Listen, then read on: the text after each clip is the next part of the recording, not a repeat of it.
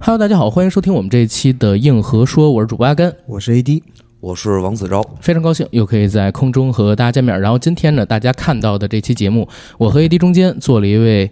青年导演，这位导演的名字叫做王子昭。刚才其实，在 ID 里边已经和大家打了招呼，他是二手杰作的导演，而这部片子呢，十月二十七日就要在咱们中国大陆公映。今天我们也是非常有幸请到了王子昭导演做客我们硬核说，和我们来聊聊这部电影，对吧？嗯，然后子昭导演，我想在正式的访问开始之前，先问您一问题，因为我跟 AD 两个人啊，之前都看过您的一些短片啊啊，比如《不良》和《大无畏》，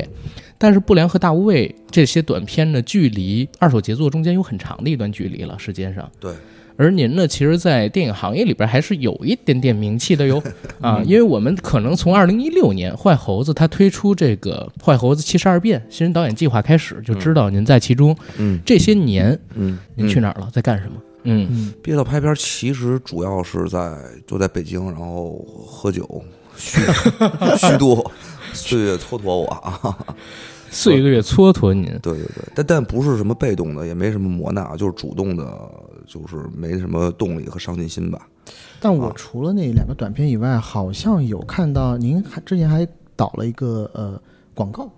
对，我哦对那几年，对也不是没啥事儿没干啊，我主要那几年也拍广告来着。嗯对，拍但我那个拍广告的密度不是很大，基本嗯上嗯，每年拍点儿，然后够那个这一年的生活花费销是吧生活费对就对对 OK 对对最新的一支好像是麦当劳的年兽那支广告是吗？那个早，那哦那个好早像是嗯我拍，那可能最有名儿的一支，那个我可能拍到第二三年的时候就拍哦了，OK 啊。嗯，那中间这些年是自己没燃起什么太多拍电影的欲望吗？对对对哦，这和我想象的还不太一样。啊，我在想，是不是导演比如说写了个啊不太好过的本子，然后一直卡着，然后等等等。没有这些，就其实就是这两呃这么多年没有什么拍电影儿，尤其是拍长就是院线电影儿的愿望，啊因嗯为其实。就说白了，虽然你是学这专业的吧，嗯然后但是我们那一波人大家一起毕业的时候，然后那时候看见电影院里面的国产电影，嗯，嗯，就没觉得这事儿会跟自个儿有关系，啊，就是没反正有那种要拯救中国电影于水火的那种信念感我。完全没有，那时候其实都不太了解中国电影、国产电影，因为看的也少，嗯然后尤其院线电影可能看的就更、嗯更少了。嗯然后一帮反正自命不凡的年轻人吧，就没觉得需要在这事儿上使什么劲儿。反正我个人是这样啊，嗯因为那时候确实在拍电影的那些整个的导筒都不在我们，嗯，我不觉我觉得跟我们遥不可及、嗯啊，啊啊！我也不觉得这事儿可能很快能到传递到我们身上来，到自己身上。对，所以我也不着急，然后嗯就觉得，呃，虽然那一波毕毕业的人吧，前后左右这几年的，呃，我觉得自认为还是算挺挺优秀的吧，嗯嗯 但也没没着急，直到反正真是直到你说那个一七呃一几年一六一七16底对一六年底一七年，然后坏猴子嗯把我们那那几年那一签茬儿人了签了一茬人，全给签了。嗯签完以后，我就跟着那大波混，我就跟着去呗。嗯去完以后也没着急，我观望观望 呗。结果很快，那谁小文先怎么也先拍了，对是是，拍完以后，然后申奥也申奥也拍了对，是然后嗯小文拍的时候，其实对我动力呃压力也不大。嗯主要是申奥。对，因为我跟文文姐说实话，其实是我我可能毕业了，她刚去上研究生，嗯因啊为在学校里不认识。然后主要申奥对我压力太大了，因为我们俩从高中啊，就是同学对对高中他就比我大一届，然后电影学院也是他带我考的。啊，然后结果俩人都定了哦啊，对，然后他们一纷纷一拍，等于说我们这一代人开始有人就就就就开始拍院线电影了。你突然觉得这事儿好像跟自个儿就有点嗯有点关关系系了。嗯嗯因为我在看《不良》的时候，我呃应该在那个片尾有一个明细名单，嗯我在里头看到好几个嗯非常熟的名字，申奥是其中之一，对还有沙漠导演，嗯对对对对对。而且沙漠导演之前拍的他自己的应该是毕业短片，您应该也去对，我就帮帮忙他了一演下去了。对啊，哦，对，还有沙漠，沙漠那会儿也后来也拍了。对，沙漠导演也我要拍我们了在一起。嗯，对，沙漠比我岁数还小呢，他都拍了，我就觉得嘿，是吧？这事儿什么话说 的？就是你就容易落，这确实就落后了嘛。嗯，对然后，导演应该也是北京人吧？对对对对对哦对，纯正的北京口音，对我天津说那大波轰之类的，我啊是只有特别北地京人道这么说话地道。对，OK，然后那会儿一着急就就，那你不，尤其身边儿身边儿大家刚开始不拍的时候，大家都嗯自嘲我们都是叫无作品艺术家，结果后来无作无作品艺术家就剩你一个的时候，你肯定很多人着都急。有作品了，嗯对对对，对。那聊到这儿了，正好就可以顺着我们那个问题往下问嗯啊。啊啊，您说，因为周边的人，哎，都成了有作品艺术家了，剩下您是无作品艺术家，就是燃起了可能想要拍电影的这么一个欲望，嗯，那就有了现在的二手杰作。二手杰作啊、是什么时候开始嗯有的概念？然后什么时候接触到这个项目的？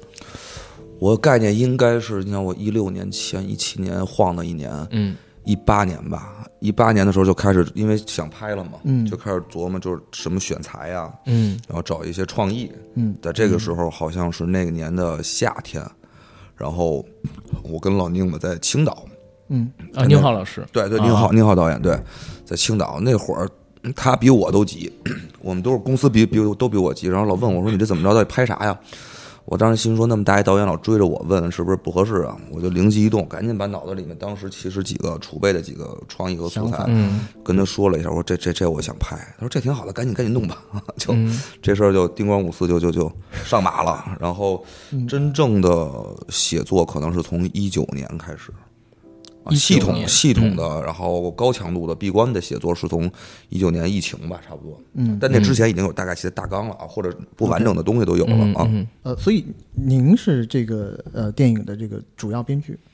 呃，我们有三个编剧，嗯，但是我是从头到尾啊。刚开始上半场就是搭结构的时候，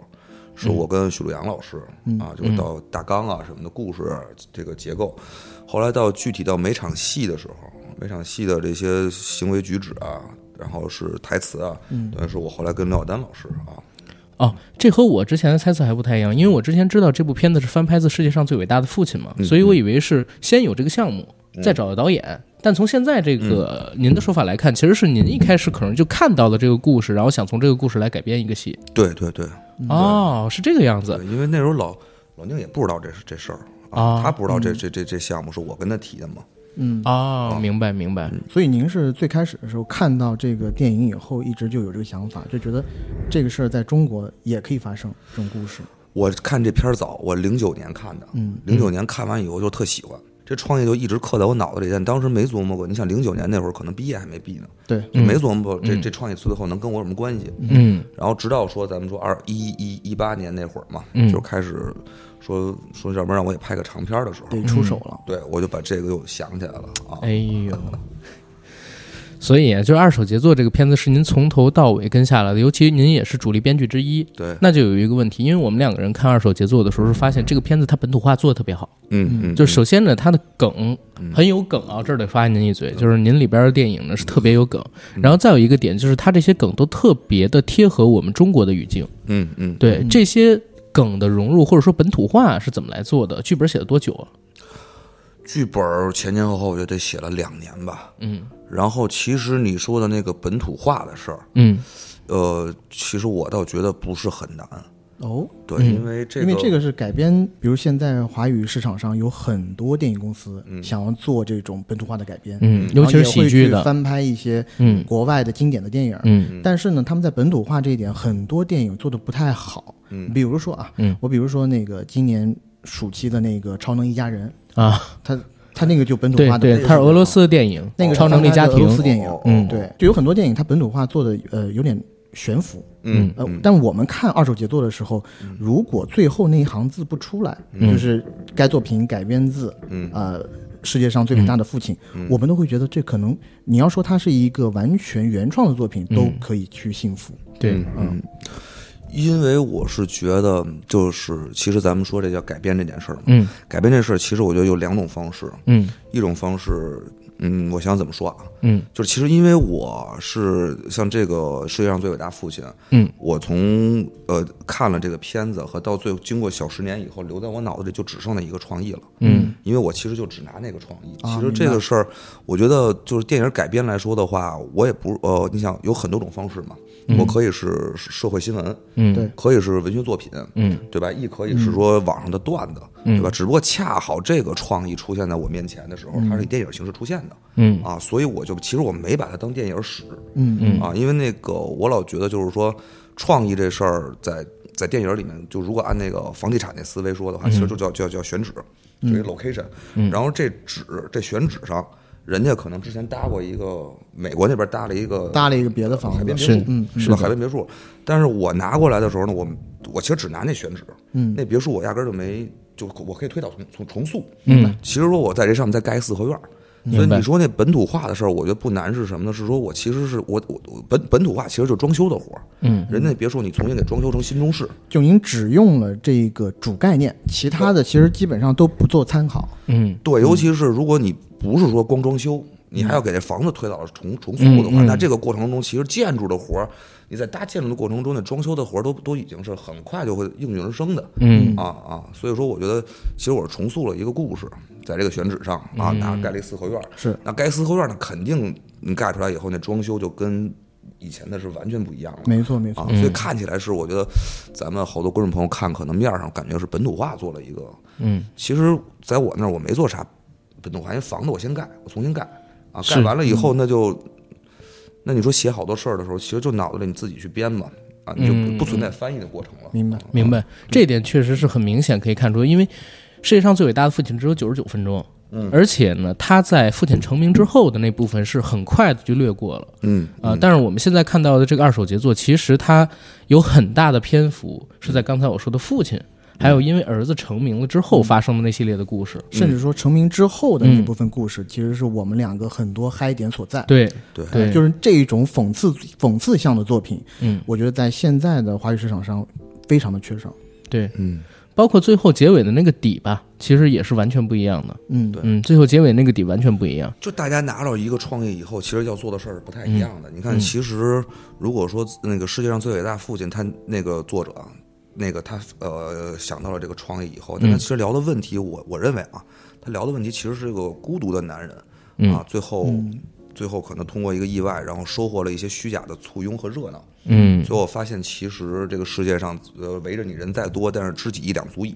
它主是嗯题大概其做的是这个。是那的你说我拿着创意以后，那个创意就让我看到了别的可能性。嗯其实那个创意，我觉得在在我这儿更吸引我的是，呃，讨论了一个虚假偶像的事儿，嗯就是一个人意外走红了，嗯，大家其实没有人消费您的本事，嗯，消费的都是您那噱头，对，对吧？然后这是这个消费的流量，对对对，流量嘛，这是这故事概念本身能呈现出来的。嗯，那你再往后想，那如果是这个，恰恰我如果我们的主人公就是这个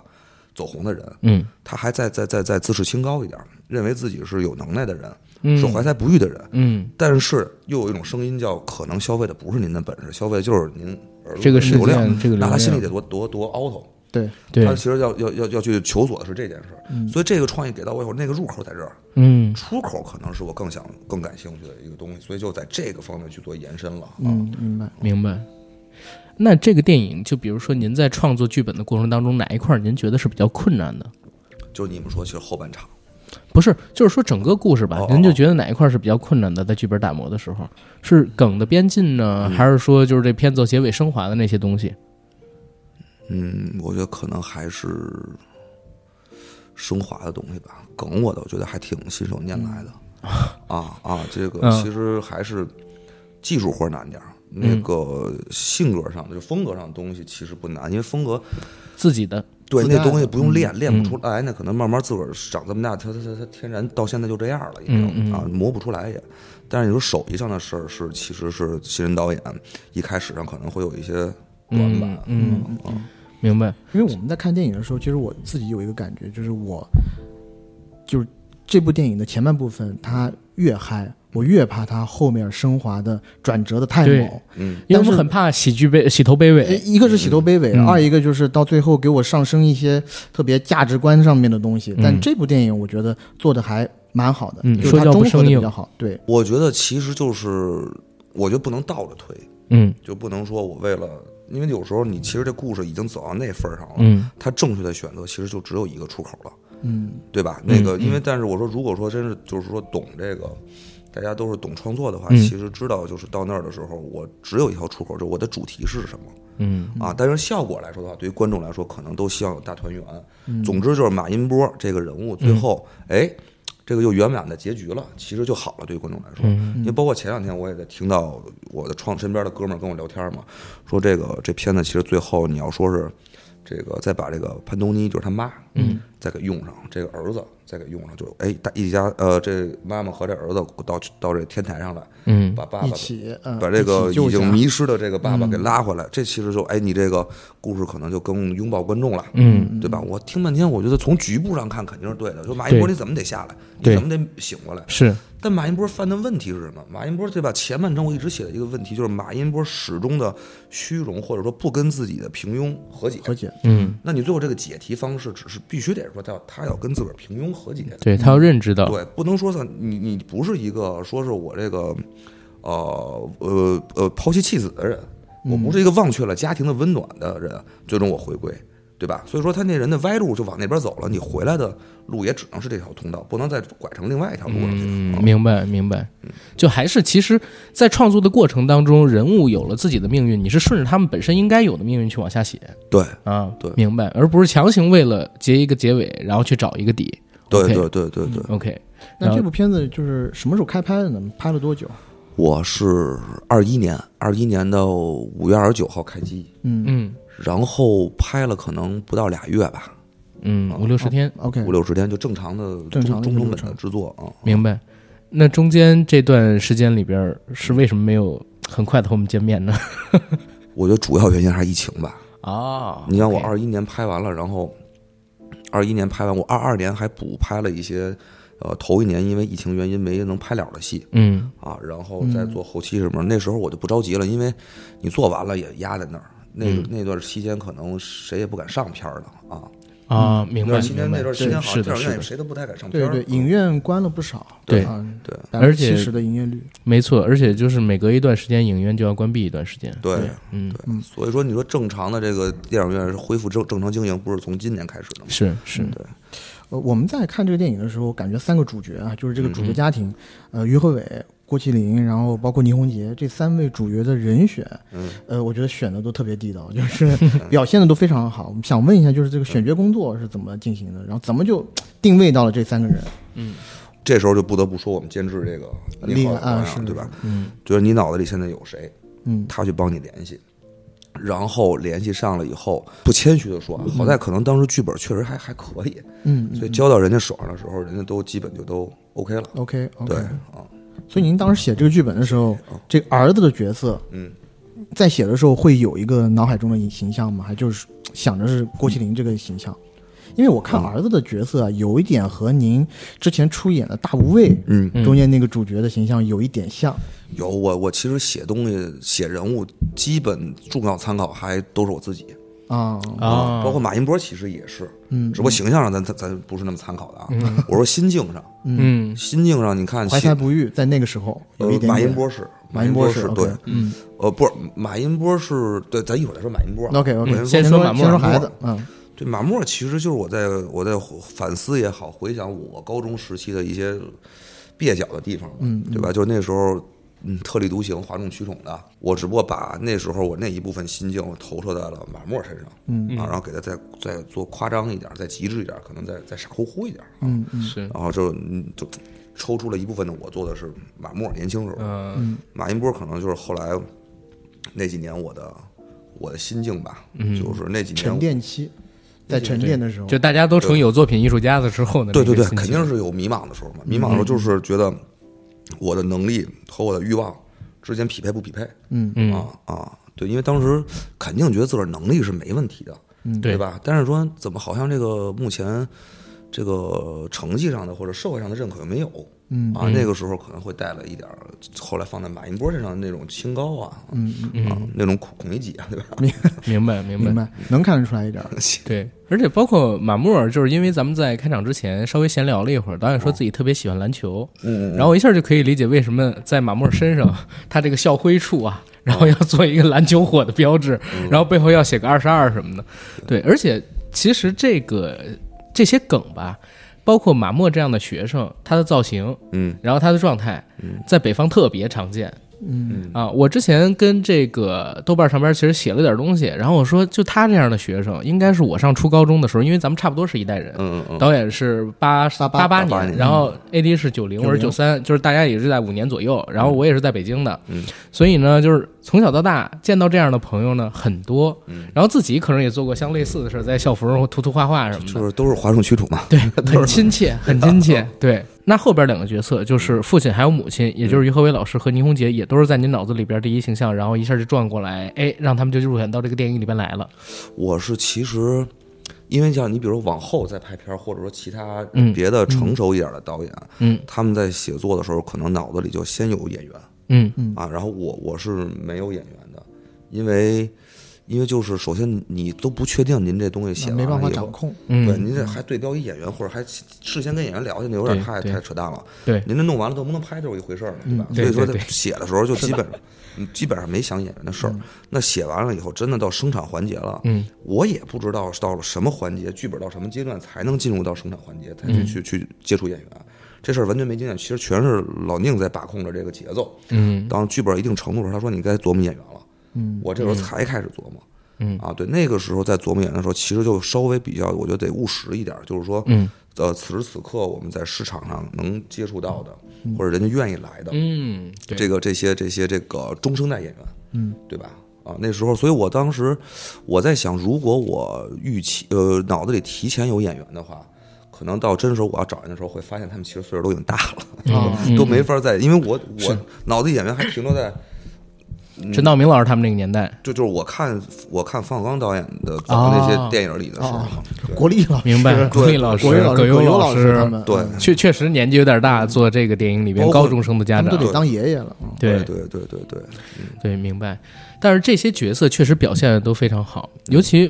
我是很喜欢倪虹洁老师她的表演啊，嗯因为我在看电影的时候就一直在想，倪虹洁老师为什么会选择和于和伟在一起？嗯从外貌到家世，包括她在电影里边给我的感觉啊，就是她所有的一切都凌驾于于和伟之上。嗯然后在电影里边，她相比起于和伟呢，也一直保持理性和宽容。嗯所以我就特别想问导演，你是怎么理解倪虹洁扮演的母亲这个角色？然嗯后之前有设定过他们这对夫妻的人物前史吗？他为什么会选择于和伟，就是马寅波？我设计过他们人物前史，嗯我觉得就是呃，一开始倪老师就是呃潘东尼吧，嗯，潘东尼跟马寅波好的时候，一定还是因为年轻时候的马寅波是个才子。嗯啊，这我觉得我相信这事儿的，就是才子和佳人之间的这个搭配，嗯，尤其像他们那个年纪的往前倒那个嗯年轻年的代，对年对代对嗯对，所以我一直觉得，嗯，就是潘东尼这个人物其实是个浪漫的，然后其实甚至说是叫不务，就是不是那么没有拜那么不拜金现实的人，对对， 你想他们在片子里五十吧，往前倒个谈恋爱二十，嗯，往前倒三十年，那时候我想象的那肯定还是个 还是个挺纯净的年代嘛，嗯，对吧？大家是没有说这个名利上的那个，嗯，那这些东西啊，所以我是这么想象的。然后，但是呢，经过这么多年，马云波可能，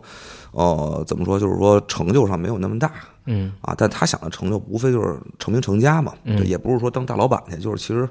这这这文人嘛，对吧？出点名儿就行了。但是现在还在这个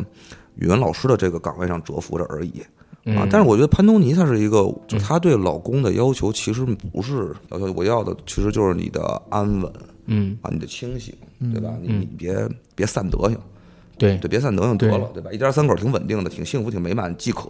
对，啊。所以这是我对，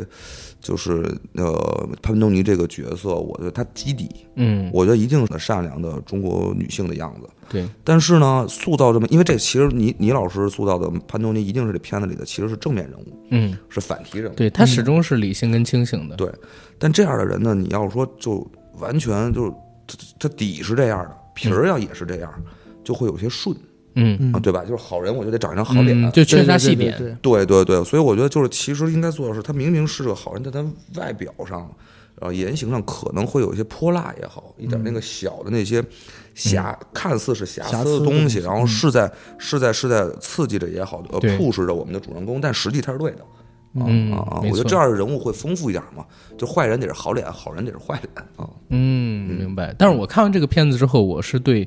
倪虹洁老师扮演的这个角色特别有好感。嗯我有一个小问题啊，私底下小问题，因为我看导演您这两个短片，然后再加上这个呃长长篇电影，嗯，为什么主角都姓马呀？对，而且哦潘东尼这个名字，哦，马是因为，就是因为那个我考电影学院的时候，我记得有一道题我印象特深，那好像当时考一百道题我都不记得，就记得那道题，嗯就是说下列哪个人物 A B C D 不是姜文导演作品里的人物？哦，然后结果四个姓马的，什么马有马有马有军军啊对对吧？我一看哦，我后来想琢磨起一件事儿，就是姜文导演片子里面，很爱用马， 嗯，然后呢，我又对对姜文导演其实特别推崇的啊，我觉得我希望说向人家学习嘛，但是、嗯 当时那个阶段可能得从细节开始学 嘛，就从啊然后先先从这个角色的是性是儿是 开对，其始他学其他那本上我也学不着呢，这事儿我好学呀，我就先从这事儿开始致敬和学习吧。是豪爷，这豪个爷有一个小彩蛋啊，哎这个小滑点，小嗯滑点，OK，挖出来了，对 然后，那会儿我就就后来就从第一个开始我就都姓马了，嗯就是你们可能没看过，从大大一大二的时候就从就从马光开始了，就是从那儿开始哦学，就是更早那些短片我们是没看过的，对，在网上找不着，啊马丁儿马丁儿什么的，对，啊然后都都就延续下来了啊，然明后白然后潘东尼呢，潘东尼的第一次使用其实是在你们看说那个大无畏的时候，对嗯，大无畏的时候，因为那个片子呃短片发生的故事是一个小镇嘛，对，所以那小镇上的一姑娘，我觉得她那名儿应该稍微乡土气村儿一点，村儿一点，嗯嗯带点乡土气。对然后呢，我又是我我我我那个呃写写东西用人名儿又爱用身边认识人的名儿，嗯，因为起起名儿太麻烦了。对，起名儿你起随便起一个，那我觉得我这不不不没有什么文采，对吧？然后你要要起的太精致又你觉得又浪费特时间假，对啊特对浪费时间对所以我当时就用了我潘东尼是我非常好的姐们儿，啊，我就说，哎，他这我跟他关系又好，一把他名儿写进来，哎，写写写写起故事还挺带劲的小。彩蛋，嗯，然后他那名儿又有点村儿，所以我就就一直延续下来了。是确实明白就我们在看二手杰作的一些宣传物料的时候，嗯在我还没有看到电影之前，嗯我发现有一个词特别抓我的眼睛，嗯坏笑喜剧。嗯嗯还有的呢，宣传的时候说是讽刺喜剧，嗯讽刺喜剧就很容易理解嗯啊。比如冯林老师扮演的这个出版社社长，每次谈事儿的时候就一定得在商 K，对啊，这个文化人必须得在商 K 里谈事儿嗯才可以啊。看到这个桥段，然后我和阿甘就非常的呃觉得会笑了心一一下笑笑了啊一下。毕竟可能阿甘之前也经历过这样的也场没面，有啊我但只是听 闻，我只是听闻有这会有这样的一个呃一一个场景出现。嗯嗯是，但是我就跟他说，我说你看，不是拍电影才去上 K，文学也得去上 K，谈谈很多事情都得都可以在商 K 啊。对，但“坏笑”这个词怎么理解？您认为就是二手杰作和市面上现在我们可以看到的大嗯部分喜剧有什么样的不同？因为就首先咱们从这个就是卖片儿的角度讲，嗯，就卖片儿的时候，你片子没上映之前，一定还是得给观众弄清楚，说咱这片子是一个有一个预期，什么片儿，是是不大类型嘛，是现在都讲对类型嘛，对吧？咱这大类型归肯定得归到喜剧上去，是对吧？但是归到喜剧上呢，我们这边又觉得有点儿担心是什么呢？因为这么多年，起码近五到十年吧，嗯，这个中国的喜剧，其实中国中国观众关注这几年的喜剧化，大概麻是有花个式的那种，是吧？嗯，麻花是主力吧，麻花是主力，但其实整个的风格上基本上那变得比较直给，对这几年的主力主主要力量，其实还是这种，我觉得叫叫叫呃特别直截了当，嗯，叫搞笑喜剧嘛，对，叫搞笑喜剧。然后又怕我特别怕害怕给人家说期待是这种期待，因为什么呢？因为咱货货货货不对版，货不对版，对咱不是那东西。然后一没有旦那么隔着人去让人家笑。嗨，对你说对隔着人不好听的，是我们得绕个弯儿，就说说点好，说点我们这边心虚的，其实就是咱没那么搞笑，就怕人家抱着那心态进来了，进来以后一看，哎呦，不是啊。就没那么，就不是我想，没让我那么笑啊。嗯嗯，我们就怕人家到时候这是这是一个反会有反噬的效果，所以我们提前告诉人家说，咱这虽然是喜剧，但是咱不是那种叫搞笑喜剧、好笑喜剧。嗯是不是那种所谓的大笑喜剧，打双引号的大对笑或者爆笑我。我之前啊看到坏笑，我的理解是，呃，如果别的一些什么喜剧，大笑喜剧就是哈哈哈这么笑，但坏笑呢是看到以后，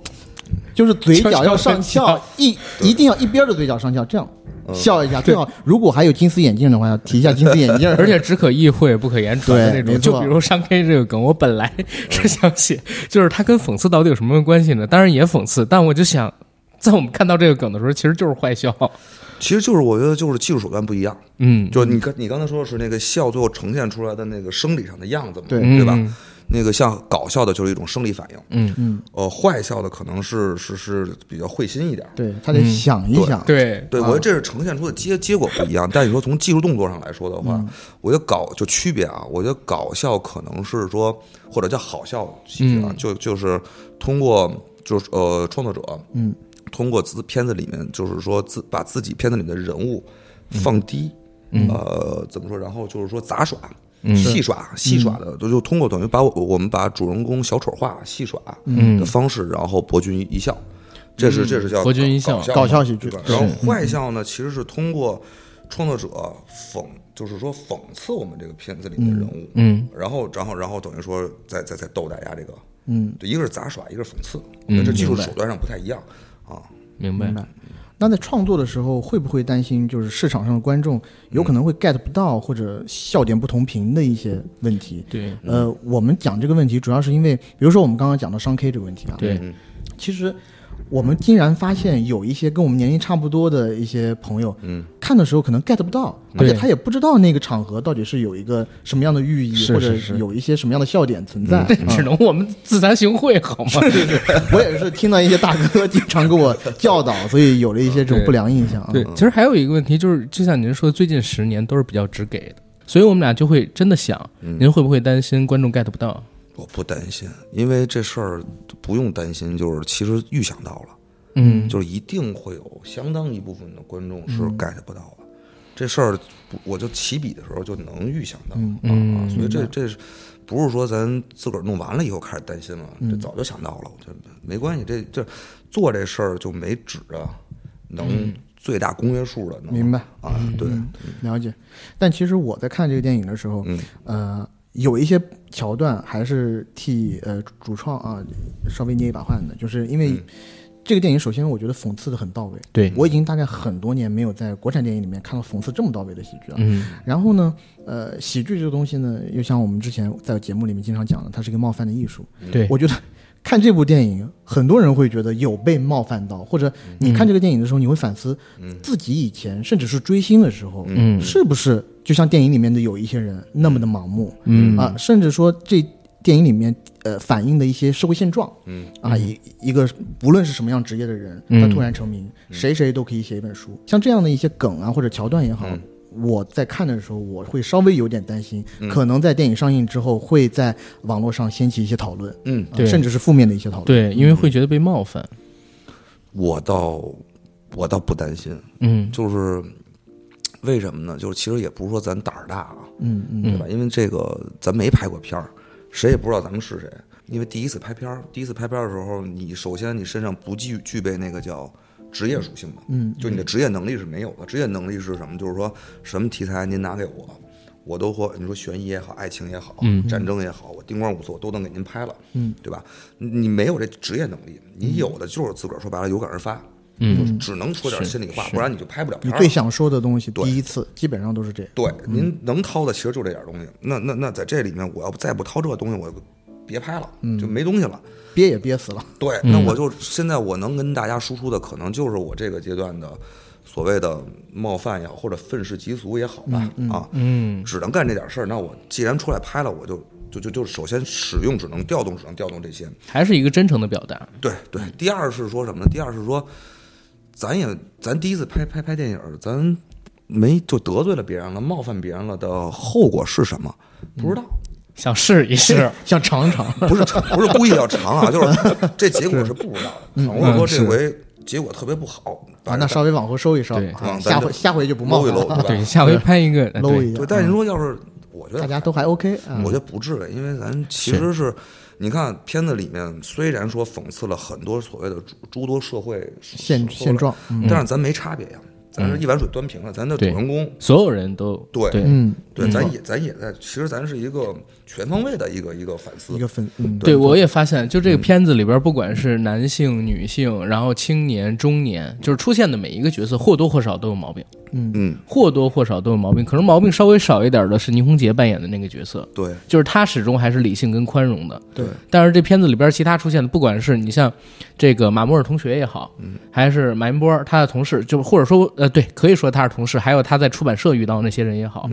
都有人格上的问题。嗯，对吧？一点点小缺陷，但是生活当中这些人也都有，你很难界定他到底是不是一个纯粹的坏人。对，嗯，对，对，我觉得就是就比较符合我对这个世界的观察吧。嗯，这个阶段啊，嗯哎，那聊到这儿又有一个稍微深一点的问题，就是我们俩之前不是说看过导演的一些前作嘛，《大无畏》啊，无良不良》什么的。嗯然后我们发现，就是导演您本身的创作属性和表达是有比较强的延续性的。比如说，我总结就是在您的作品里边，男主角似乎一直在表现成人后的失落感，尤其是男性的这种失落感。嗯而这种失落呢，在没有外力的介入下，就比如说像马云波遇到这种巨大的事件，它就是一个外力的介入。嗯嗯嗯，在没有外力介入的时候呢，会随着年龄的增大啊，嗯失落感更加强烈。嗯嗯嗯然后像这部电影里边，就是于和伟老师的角色也是一个达不到自我实现的这种作家嘛。嗯然后人在中年做了一份普通的，甚至不被学生尊重的教学工作，张口闭口都是文学梦。嗯但是文学和他在影片里原本啊，就是在事件发生之前的这个身份，还有他的状态是完全起不到关联的，在别人眼中甚至是个笑话。对，所以细挖下去，他的人物底色里边也是有伤感在的。我就想问您，为什么会喜欢创作这样的人物？然后于和伟这个角色，您在创造初期想的是什么？因为我喜欢，就我以前无论看片儿也好看书也好，嗯或者后来自己搞创作也好，我喜欢的人物处境都是尴尬，嗯就是尴尬，就是两个世界嘛，你的内心世界和外部现实世界，我希望是不匹配的，因为这其实就是我在写我自己，对吧？因为我是我我对自己的目前的判定叫眼高手低，嗯啊，眼高手低，但我不认为是个缺点，对吧？因为咱现在差可能就差在手低上，嗯，咱眼没低，对吧？最差的，我觉得最怕的是眼低手低。嗯，我今天哪怕我以后手都高不了了，我眼还在这高着呢，我觉得这这都还行。我觉得这是可敬的是。但我在其实这是我对自己的，就是其实就是一点儿那个傻清高嘛，有点儿傻清高。然后我在创作人物的时候，能调动真实资源，其实也就我能理解的人就是我这种人。嗯，我我就理解不了，我看不到、认识不到和刻画不了其他人，我就只能拿自己拿出来写嘛。嗯，那其实就是内心的叫你的能力和你的企图上的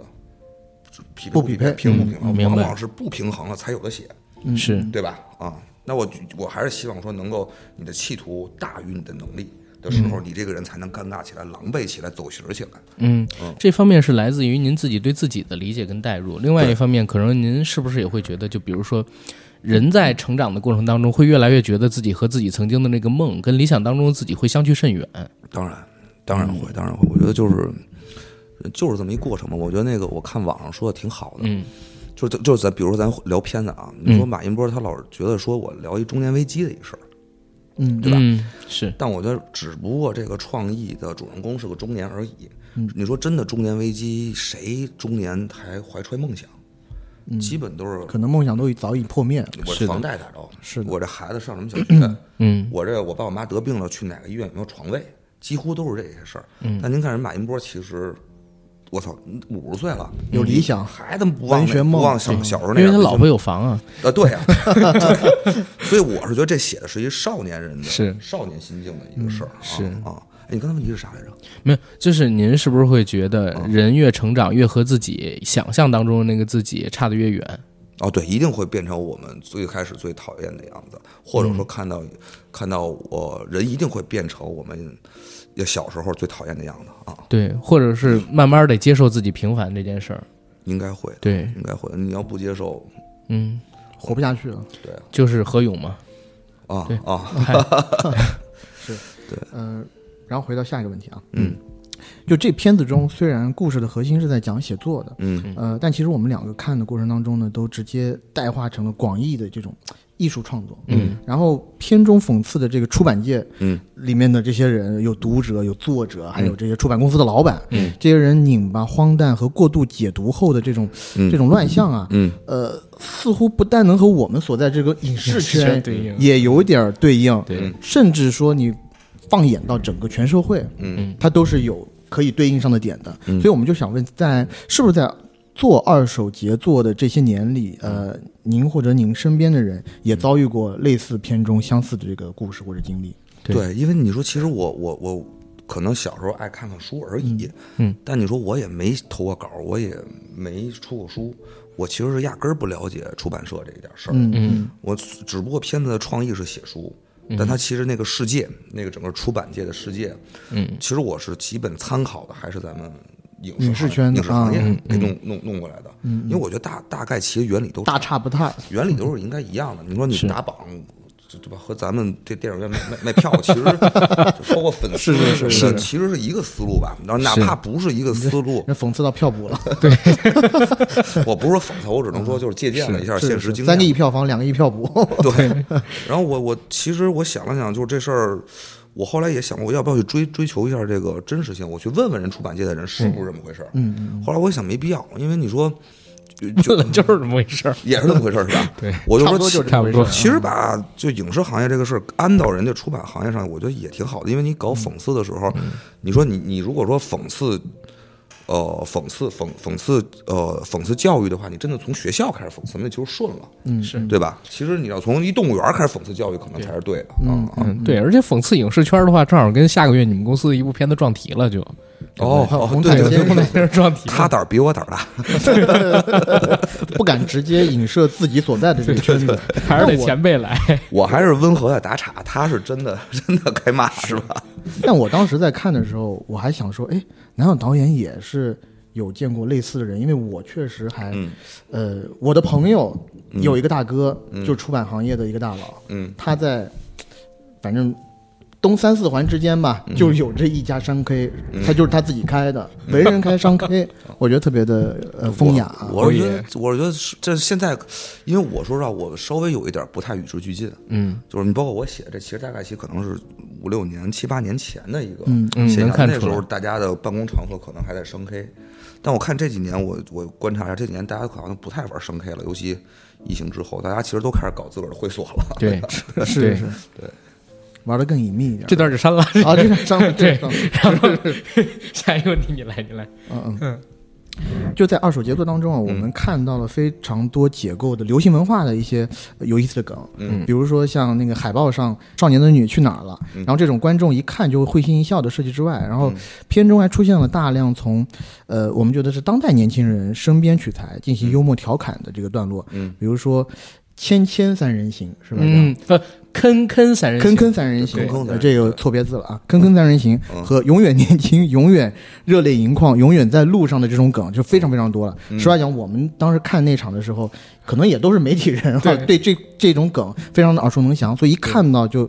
整场就爆了。然后这些梗的灵感和插入的设计，嗯呃，您是怎么想到的？就是取呃，就是来源于真实生活嘛。因为我就生活在，其实说实话，到目前为止，到就抖抖音这个就是短视频，嗯，短视频玩不嗯这个溜这个年代了，我可能稍微有点落落伍了。但你说，其实那个时候的传统媒体，微博，就是说一个啊或者微博已经是传统媒体了，我不我不知道，因为其实对微博我都不太会玩。其实确实是比较啊我老一见派过的媒我体可能了。还我比较熟的可能还博客，博客那会儿哦，那这是真的是有点古早了。，对嗯对，所以我后来那时候跟编剧聊的时候，咱这年代怎么设设定？你但是设定到他就就是你们说那个，我就是他觉得说现在啊，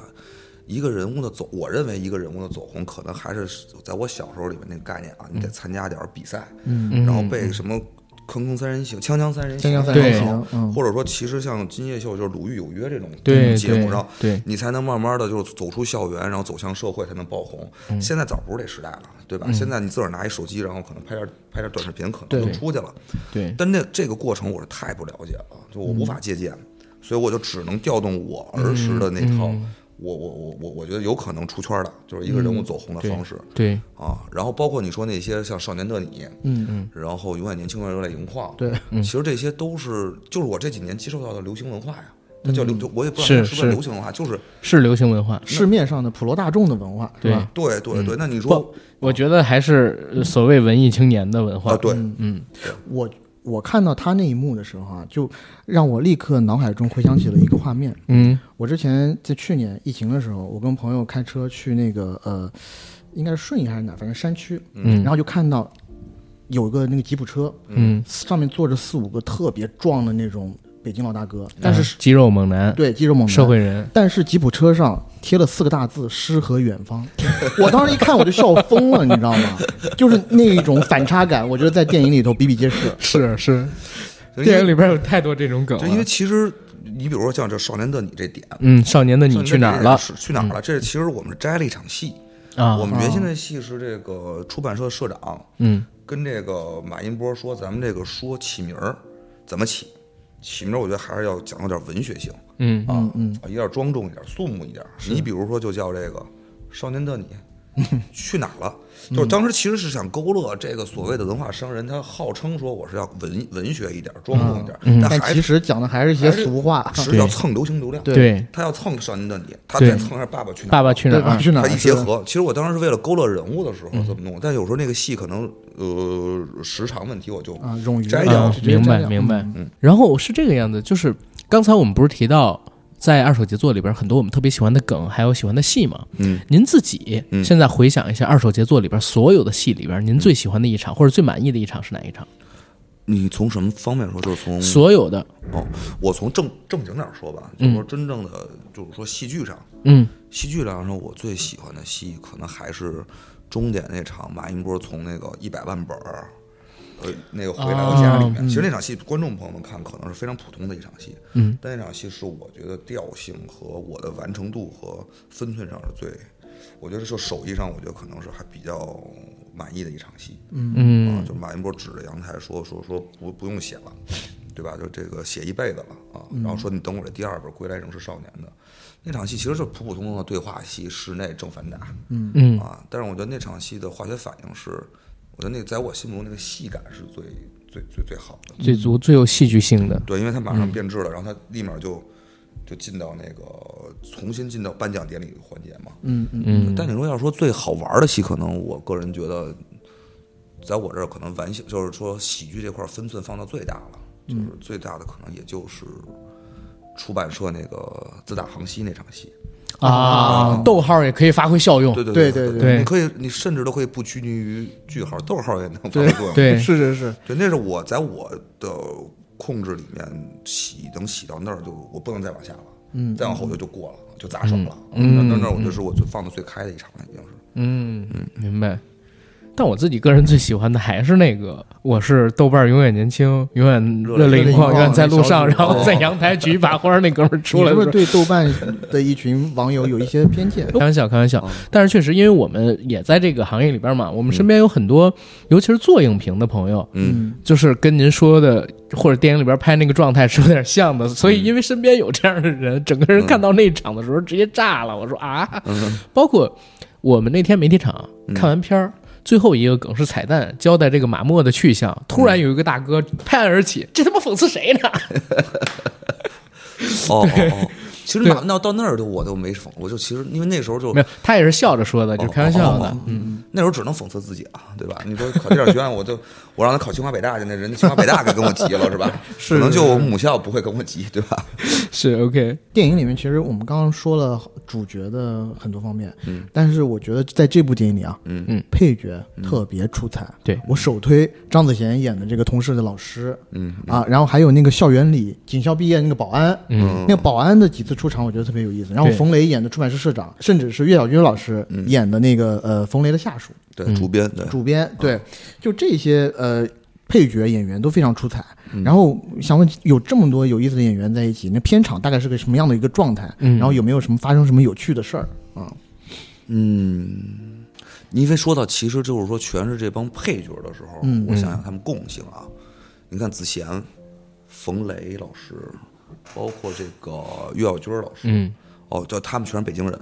是，对。冯雷老师太有样了，就像长得长得就像住的上 K 里边的那种人，你知道吗？ 我我冯冯雷老师是我一直是咱这儿说个闲闲话啊，嗯说是我一直的偶像，因为我拍小时候一笑大方，哎呦对吧？嗯哎呦我们俩都兄弟特喜欢兄弟，特喜欢。就是一笑大方的时候，爱死了我我就我就我就那时候，那时候我甚至啊，那时候我上大学那时候我逃课，啊在在在宿舍里面看一笑大方，看一笑大方啊，对，那时候对冯雷老师印象非常深。然后我拍联合作业、毕业作业那个不良的时候，嗯其实还还想过有一个，可能你们忘了，有一个呃配角是那个守门员那角色啊是想我知道找找找找哦，包哦，后来找到龚钊老师，龚钊嗯对老师也是一笑大方里那长发导演嘛，是 对吧？没有对哦，手，原来是这样。我就和当时就想找冯雷老师合作啊，我觉得嗯太对了。然后直到你说十几年过去了，然后才才终于有幸跟冯雷老师合作上了。然后子贤是这么多年跟我们公司合作非常密切的一个，啊，对对然后对，跟嗯换换猴子这对个，，然后我跟他是本人也熟，对岳小军老师也跟我们关系跟我们关系也好，哦这对，仨疯狂的石头，对啊。是对是是，然后这仨都是北京的那一套的时候，我觉得跟他们嗯合作在一起合作的时候，就如果细指他们的话，就特别感觉穿越，就穿越回那个，尤其是老在出版社时候了啊，嗯就穿越回那个编一部故事啊，我爱我家那个年代了，就那个时候，对对，有有那么一点点嗯感觉，有，包括冯雷老师扮演的这个出版社社长的角色，其实他有可能就是《一笑大方》里边那个人物，然后到了现在这个年代，他会变成的样子，对，对吧文化商人，对啊，那会儿有扎蛤蟆嘛，嗯对对对 就是对。扎蛤蟆，然后，然 后过去拍婆子，最后拍到傅彪的妹妹。对对那 OK OK。然后我们看完片子之后，其实和一同观影的几个朋友聊了聊，就是大家对于结尾部分的处理嗯是有点不同看法的。嗯因为这部分呢，甚至模糊了到底是幻觉还是现实，嗯，到底是一个阅尽千帆、看透名利的人，嗯他的洒脱，嗯还是弥留之际的一个幻想。嗯我们当时甚至产生了一个这样的疑问：您可以讲讲您自己对这个故事结尾的理解吗？我其实原先的时候故事就一个结局，嗯就是我一直是开放式结局，嗯就是其实是就是这个马音波往下掉的时候，嗯嗯然后那么一笑，对吧？一一笑之后，然后其实你看那会儿我就已经开始呃黑场了，嗯也出那个呃导演作品那个字幕了。 ，OK，我原先其实结在那儿了，嗯，因为那儿吧，其实也是开放式结局，你不知道他下去以后，因为背后有一黄对垫子，有一黄垫子，他他到底能接住还是接不住？对对对，其实开放式结局这件事儿，我一直是还是固定下来的思路。但是呢，那么着弄完了以后，然后我跟宁浩老师、宁浩导演我们一块儿聊的时候，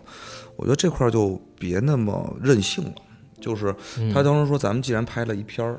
拍一篇儿以后，然后咱们去哦电影院上映了。对，尽量要让观众有一个答案。对，您有有一个舒服的离场感。就是对离场感受，你说也特对，就是他说叫什么叫叫叫送客戏，嗯， 我今天请客吃饭，对吧？摆了一桌菜，您吃完了，对吧？我最后您走的时候别给您添堵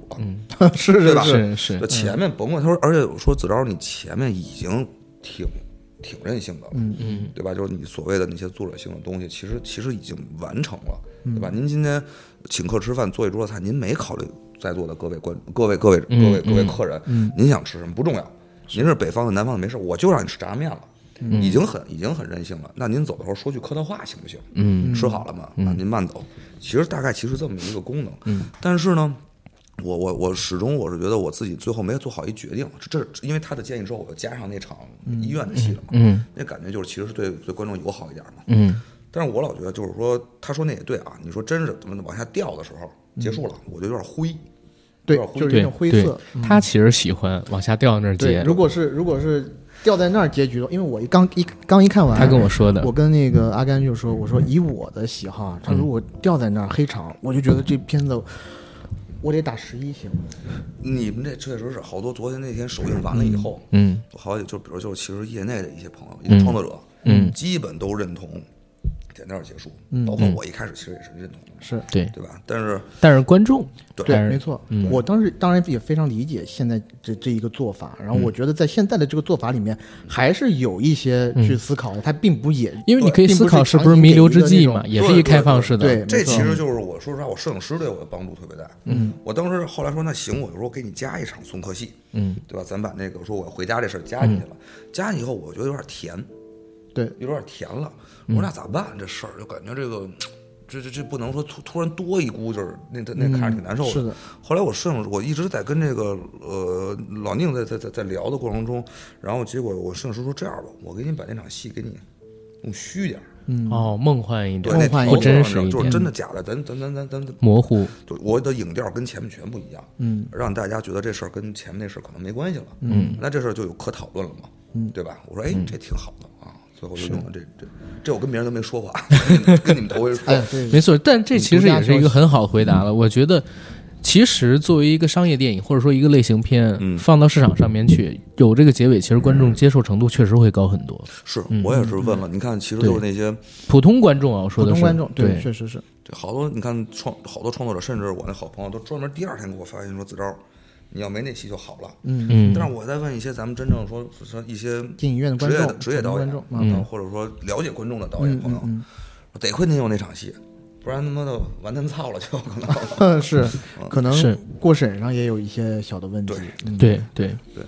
，OK。然后最后两个问题啊，就是有一个问题是想让您聊聊坏猴子这家公司的，嗯包括您怎么进入坏猴子，然后怎么和宁浩导演结识，嗯包括我不知道我理解是不是有偏差。刚才咱们不是提到都是讽刺嘛，一个讽刺出版界，一个讽刺影视圈，嗯，二手跟这个。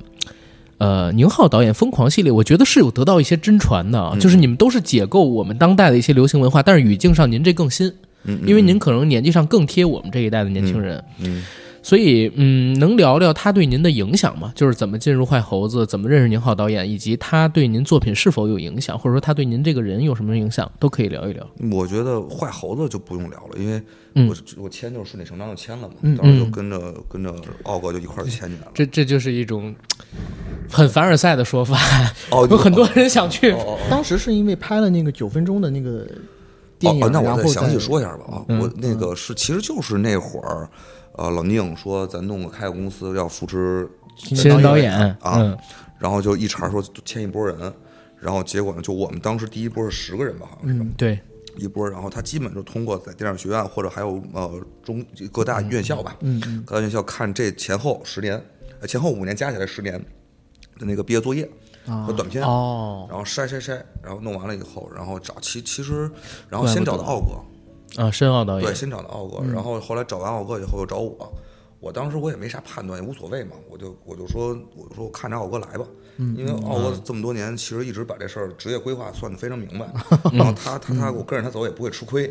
啊，然后你想我是从高中到电影学院都是他啊，他先搞带我去看着他，嗯好兄，弟，对，然后我说你签我签吧，然后就就就签进来了嘛，这签坏猴子，然后跟老宁跟老宁熟，其实可能也是签了坏猴子一两一年以后吧，嗯，啊，就是也是其实肯定得是喝酒的时候才才喝酒聊天儿熟了一点对，对喝汾酒对对对对对，因为我祖籍也是山西的嘛，啊，明白。嗯，然后刚才你说跟老宁咋着？就是呃，他有没有对您产生一些作品表达上的影响？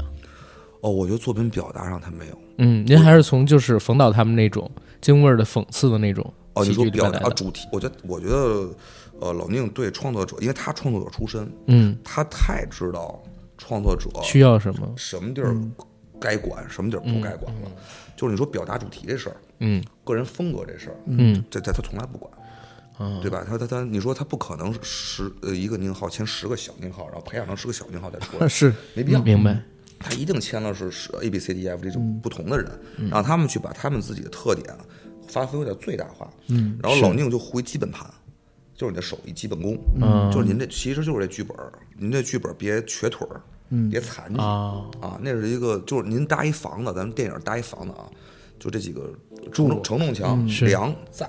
那您说搭出来以后，您要玩什么风格？您是您是包豪斯吧，还是玩高迪吧？嗯嗯，对吧？还是玩这个筒子楼吧？都行啊。嗯，这我觉得这是恰恰就是因为，呃，我这么说也不是得罪别的公司啊，嗯我但是我觉得可能因为大家公司不一样的情对况下，对老宁是创作者出身的，对，做的公司他是一定是最呃替创作者考虑。保护创作者，您刚才说的一点其实特别对，就是坏猴子签了一批新导演嘛，嗯但是这批新导演现在过去也八年了嘛，一六年到现在，嗯嗯嗯，好像取得的成绩已经可以说是国内独一份儿的了。嗯，票房也好，奖项也好，都是屡获佳绩，尤其也上了两部三十亿以上的票房作品，而且出来的电影确实和市场上边有一种与众不同的气质。嗯，您怎么理解就是坏猴子这些创作上的共性？嗯，我觉得其实最大的共性就是老宁，嗯，那个共性就是他给创作者，他对创作者足够的了解和足够的宽容，嗯啊，所以说其实就他能激发真正的创作者在市场上的表现，嗯，对吧？因为其实有的时候其其实是反过来的，有很多别的导别的项目可能是就市市场项的或者商商业行为把这导演拿过来当一工具人儿，是弄完完了，啊，那事儿对，就是您这片子出来以后。就可是能和导演的风格没什啥么关都系是拧巴着的，是拧巴倒好了，拧巴说明这还有个导演跟这儿拧巴着呢。嗯啊但往往好多是片子出来跟导演换个 AI 过来拍，可能也一样 啊。啊是是，OK，所以，所以我是觉得，你看我们公司，我觉得最大胆就是最勇敢的事儿，其实就是尊重创作者。其实从选材上就开始，嗯咱现在说，你刚才说了两部三十亿以上了嘛，对《药神》和《孤注一掷》，对，咱现在是人家已经取得成功了，嗯您说咱咱起头说的时候，选材的时候，其他人谁谁不会敢弄，不敢弄对吧，对，没错，你说一个那个都有风险的，是吧？一个搞嗯它药风险还挺大一的。个搞诈骗的，嗯这这这这其实现在都说，我我我我为奥哥说句话啊，嗯都说奥哥什么选材的成功，嗯，我觉得奥哥哪怕选材确实是成功了，也嗯绝对不是说算出来的，他算不出来，他是对对吧？他当年那那人他搞这个诈骗这事儿的时候，对，那是两年前的事儿，那会儿这个戏拍完了也是一直对谁敢还有着一些谁敢问碰题嗯这题材？对谁敢碰，对吧？对那你说，其实这不是，这都是那那那那那老宁就是尊重尊重我们的。你包括我，其实现在选材，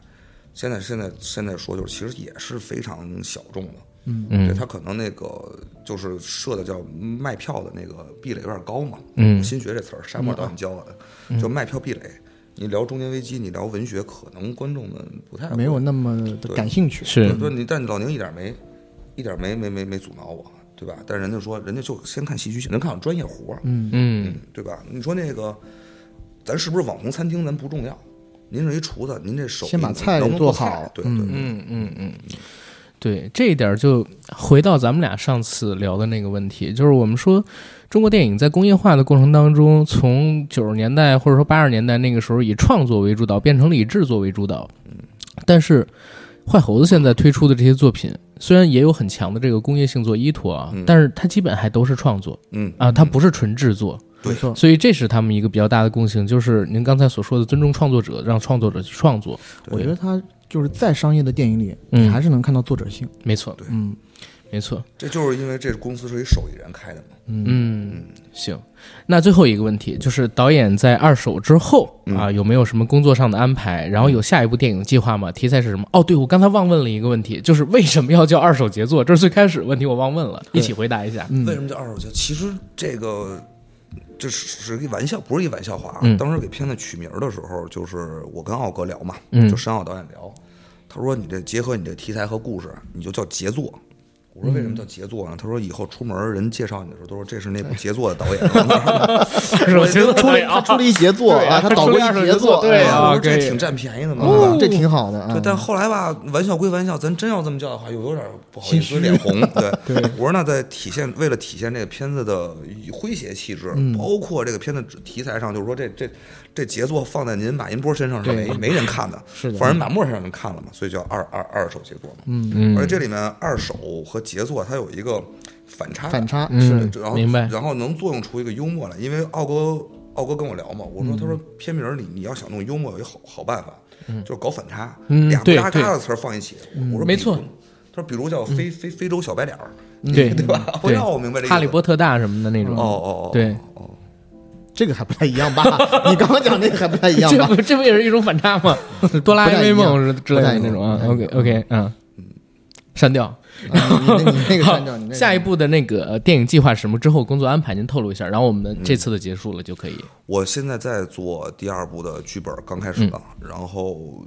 希望今今今今现在是十月份吧，嗯，如果一切顺利的话，我我觉得希望明年的这时候已经拍上了吧。嗯， OK，什什么题材可以稍微透露一点点吗？我说实话啊，不好意思，兄弟，嗯，就不是我不愿意透露，是因为这事儿吧，就我也保密不，不是保密行吧嗯不是故意保密，是，我也不确定能不能弄出来。我现在跟您说了，然后最后弄两天我换了以后，那不啊明白白说了吗？我现在其实也在摸索它有没有可能性，因为没事儿其实也是新的题 材。其实也无所谓。你看贾樟柯老师也说要拍《在金朝》，也不是一直没拍嘛，哦对对我吧？最不浪漫人预告片都出 来了，不是也没有吗？对，那我其实最想拍的是《龙珠》，啊，龙珠是吧哦，我我们俩都是大，我们也是大。龙珠粉。那 OK，一会儿也可以聊。我《龙珠》我，我我特别熟。好，会有时间约一个。好，那咱们这期的专访呢，到这儿就可以结束了。今天是非常高兴，王子超导演做客我们硬核说。然后在这一期的节目里边，大家听到了非常多独家的秘辛。然后这部电影在我们这期视频上线的时候，已经正式登陆国内的院线了。我跟 AD 已经在啊、呃这个月的月初吧，咱们俩已经看过片了，非常喜欢这部坏笑喜剧。然后也希望大家走进影院支持一下这部电影。好，拜拜。拜拜。拜拜拜拜拜。